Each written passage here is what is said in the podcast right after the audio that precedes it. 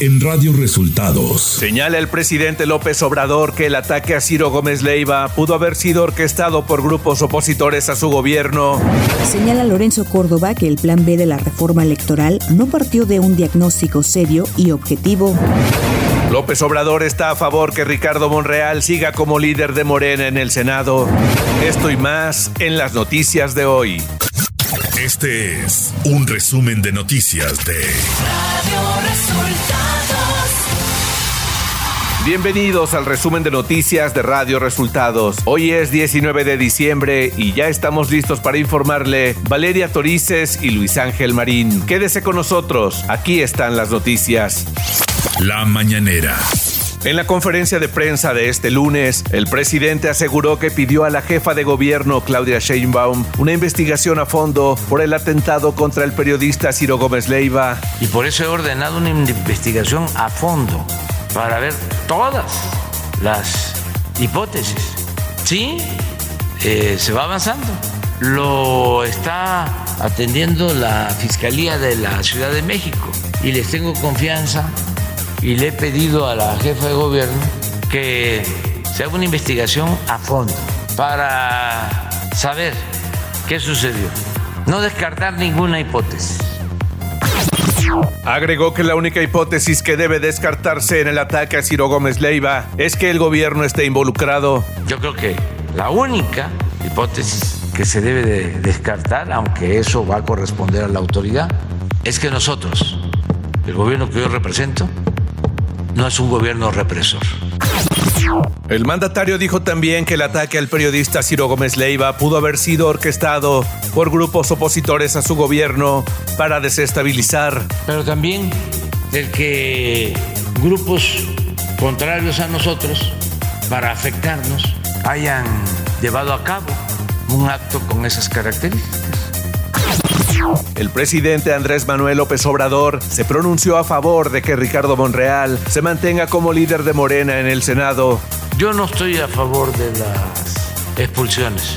¿Pero no. debe seguir siendo el coordinador de los senadores? Pues ellos lo deciden y a mí sí me gustaría que él siguiera, porque eh, si no, nuestros adversarios van a hacer un escándalo. El presidente de México garantizó que no habrá cuesta de enero, aunque pidió a los mexicanos no derrochar y ahorrar en esta época. Decirle pues a la gente que no va a haber cuesta de enero, también hay que ahorrar, regale afecto, no lo compre. Hay que ahorrar, por lo que a nosotros corresponde vamos a seguir manteniendo el plan antiinflacionario el titular de la Procuraduría Federal del Consumidor, Ricardo Sheffield, descartó que el problema en los accesos para los conciertos de Bad Bunny en la Ciudad de México fuera por una doble venta de boletos. En relación al concierto de, este artista Bad Bunny, y eh, vimos unos videos en los que se nota, sobre todo en el concierto del, del viernes, que hay un espacio vacío donde efectivamente pudieron haber entrado esas personas. Entonces queda descartado que haya sido doble venta. No se vendió dos veces. Lo que ellos dicen es que tuvieron un, un problema en el sistema de registro de boletos por intermitencia. Radio Resultados Nacional. El martes se reunirán diputados y senadores de Morena con el presidente Andrés Manuel López Obrador con el fin de dialogar sobre la reforma electoral aprobada el jueves en la Cámara de Diputados y previamente en el Senado. Lo anterior se dio a conocer en el grupo parlamentario del partido Guinda en San Lázaro, donde trascendió que no serán convocados aquellos legisladores que votaron en contra como el senador Ricardo Monreal y los diputados Adela Ramos y Carlos Noriega. El consejero presidente del Instituto Nacional Electoral, Lorenzo Córdoba, señaló que el llamado Plan B de reforma electoral no partió de un diagnóstico serio y objetivo, ni se construyó a partir del máximo consenso posible entre las fuerzas políticas y tras advertir que el órgano electoral no está enterrado. Dijo que mayoritear, como lo hicieron Morena y aliados para aprobar la reforma, no es de demócratas. Córdoba afirmó que no es de demócratas legislar de espaldas a la ciudadanía, mayoritear en vez de buscar consensos y aprobar disposiciones que claramente violan la autonomía del INE. El senador Ricardo Monreal afirmó que el voto particular que emitió sobre la reforma electoral no se trata de un asunto político oportunista, sino de una postura para defender la Constitución, el Estado de Derecho y la democracia. Monreal Ávila compartió un video mensaje en redes sociales en el que invita a leer un documento con las razones que justifican su voto respecto a este proyecto. Monreal agregó que como legislador acotó, protestó para cumplir y hacer cumplir la Carta Magna, por lo que el veredicto sobre esta postura lo tiene el pueblo. El coordinador del PRI en la Cámara de Diputados, Rubén Moreira, anticipó que las reformas en materia electoral podrían irse mucho más allá de febrero de 2023, porque el convenio entre partidos establecidos en el artículo 12 de la Ley de Instituciones y Procesos Electorales que vetó el presidente López Obrador ya había sido avalado, por lo que el Senado tendrá que hacer una revisión de los hechos y corregir de nuevo la plana la Suprema Corte de Justicia de la Nación programó para el 24 de enero próximo la votación del primer asunto que resolverá relacionado con la actuación de las Fuerzas Armadas en tareas de seguridad pública. Se trata de una acción de inconstitucionalidad que promovió la Comisión Nacional de Derechos Humanos contra la Ley Nacional de Registro de Detenciones. Economía. El gobierno de Estados Unidos se comprometió a revisar la propuesta de México para resolver la controversia que prevalece por la prohibición de maíz transgénico para 2024, situación que podría resolverse en enero próximo. Una delegación de altos funcionarios mexicanos, encabezados por Raquel Buenrostro, secretaria de Economía, se reunieron el pasado viernes con la representante comercial de Estados Unidos, Catherine Tai, y el secretario de Agricultura, Tom Vilsack, para dialogar sobre el decreto presidencial que pretende prohibir las importaciones de maíz transgénico. La delegación mexicana presentó algunas enmiendas potenciales al decreto en un esfuerzo por abordar las preocupaciones de Estados Unidos. Clima.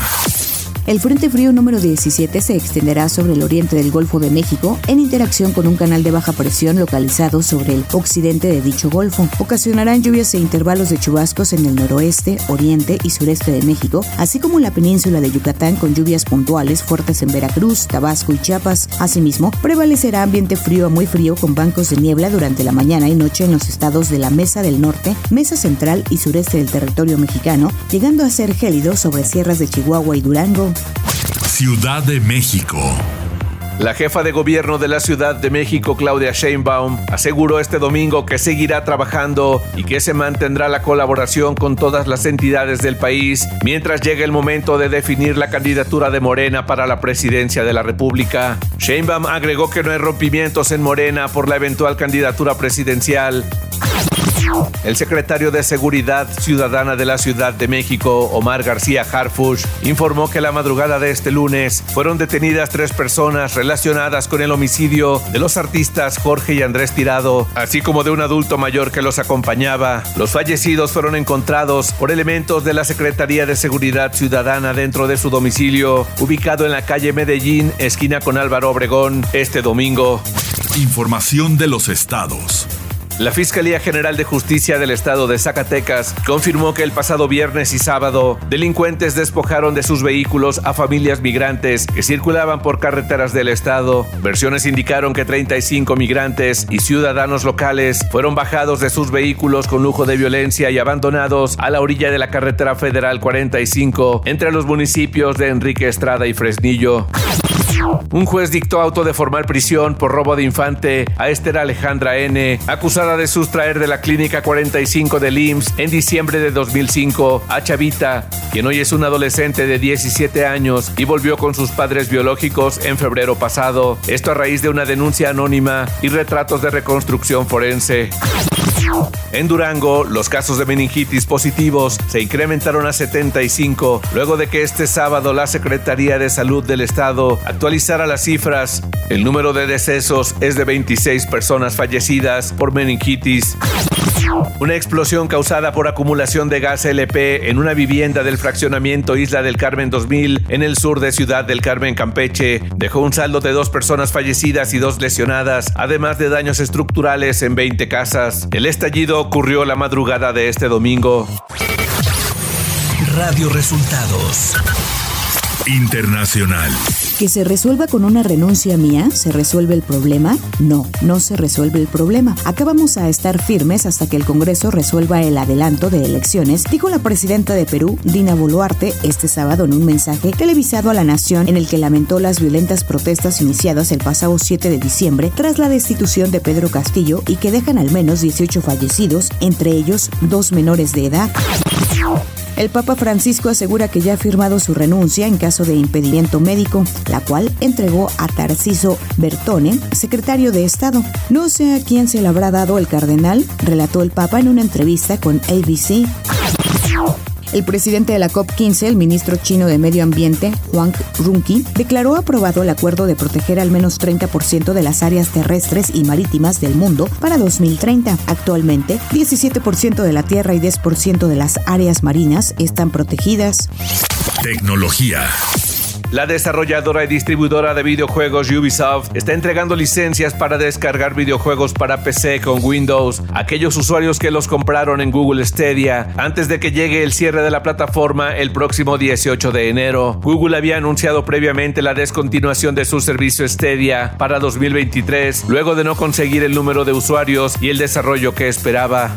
Espectáculos. Avatar The Way of Water se estrenó con una recaudación estimada de 134 millones de dólares en Estados Unidos y Canadá, menos de lo que se prevía. Los pronósticos de los analistas antes del fin de semana apuntaban a un estreno con al menos 140 millones de dólares para el regreso del director James Cameron a la historia de los Navi azules en la luna llamada Pandora. En los mercados extranjeros, The Way of Water sumó 301 millones de dólares para un total mundial de 435 millones de dólares hasta el domingo, Walt Disney Company. Deportes. Argentina es el nuevo campeón del mundo al ganar el Mundial de Fútbol Qatar 2022 a la selección de Francia. Cuatro goles a dos en penales, luego de empatar a tres en 120 minutos de juego. Con esto, la albiceleste suma tres estrellas a su escudo. En este Mundial, Lionel Messi hizo seis goles, cuatro de penal. Además, dejó atrás al ex capitán alemán Lothar Matthäus con el mayor número de partidos jugados en el torneo y a Gabriel Batistuta como el máximo anotador argentino con 14 goles.